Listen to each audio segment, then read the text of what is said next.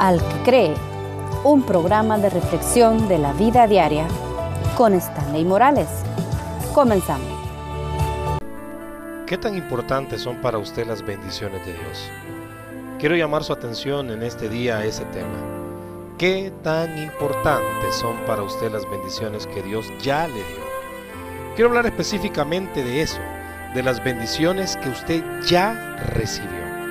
No de aquellas por las cuales seguimos orando, seguimos clamando y seguimos esperando que Dios nos las dé, sino aquellas en las cuales nosotros ya somos conscientes que las tenemos, aquellas a las cuales Dios ya nos respondió. Quiero llevarlo a la escritura, al Salmo 103, verso 2. Dice así, bendice alma mía al Señor y no olvides ninguno de sus beneficios. A menudo damos por sentado las bendiciones de Dios hasta que las perdemos. Entonces reconocemos lo importante que son incluso los regalos más comunes de Dios. Existe una leyenda acerca de que un día en que el sol no salió, a las 6 de la mañana estaba oscuro, a las 7 de la mañana todavía era de noche. Llegó el mediodía y parecía medianoche.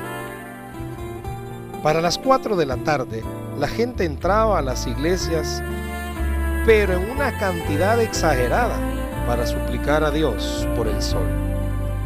A la mañana siguiente, enormes multitudes se reunieron afuera frente al cielo oriental. Cuando los primeros rayos solares abrieron la puerta de la mañana, la gente estalló en cantos y alabó a Dios por el sol. El salmista sabía que no era posible recordar todos los beneficios de Dios para él. Le perturbaba que pudiera olvidarlos todos, así que tomó en la mano su alma perezosa, la sacudió y la apremió a considerar al menos alguno de los buenos regalos que Dios le había dado.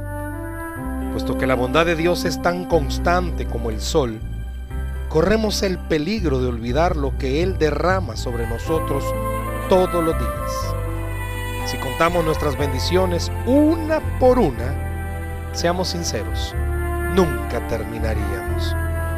Pero si hacemos una lista de 10 o 20 regalos que Dios nos da cada día, algo sucederá en nuestro corazón. Pruebe a hacer eso.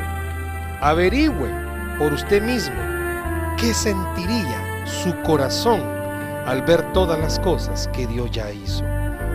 ¿Por qué quise llamar su atención a este tema? Porque seamos honestos. A veces cuando oramos, sí agradecemos a Dios por la salud, por los alimentos, por el trabajo, por la casa, por los hijos, pero nos dedicamos más tiempo a pedirle por todas aquellas cosas que todavía no hemos recibido. Y no es que no las necesitemos, Él sabe que nosotros las necesitamos. Pero por eso el tema de este día es con el fin y el propósito de llevarle a que juntos veamos y descubramos que Dios ha hecho tantas cosas maravillosas que harán que no nos desesperemos por las que aún no hemos recibido. Cuando veamos y valoremos todas las cosas preciosas que Dios ya nos dio, le aseguro que nuestro corazón saltará de emoción, de alegría, así como la gente de esa leyenda cuando vio al sol aparecer, porque nos daremos cuenta que sinceramente tenemos a un Dios tan bueno que ha tenido el agrado de darnos todos los días bendiciones y muchas veces no le hemos agradecido por ellas. Usted que está escuchándome, qué bueno fuera que en este momento le diera gracias por tener vida, porque muchos este día ya no la tienen, o porque está escuchando mientras muchos no pueden escuchar. Se vienen a mi mente personas que conozco, enfermas, con enfermedades terminales, que quizás darían gracias por un día más de vida.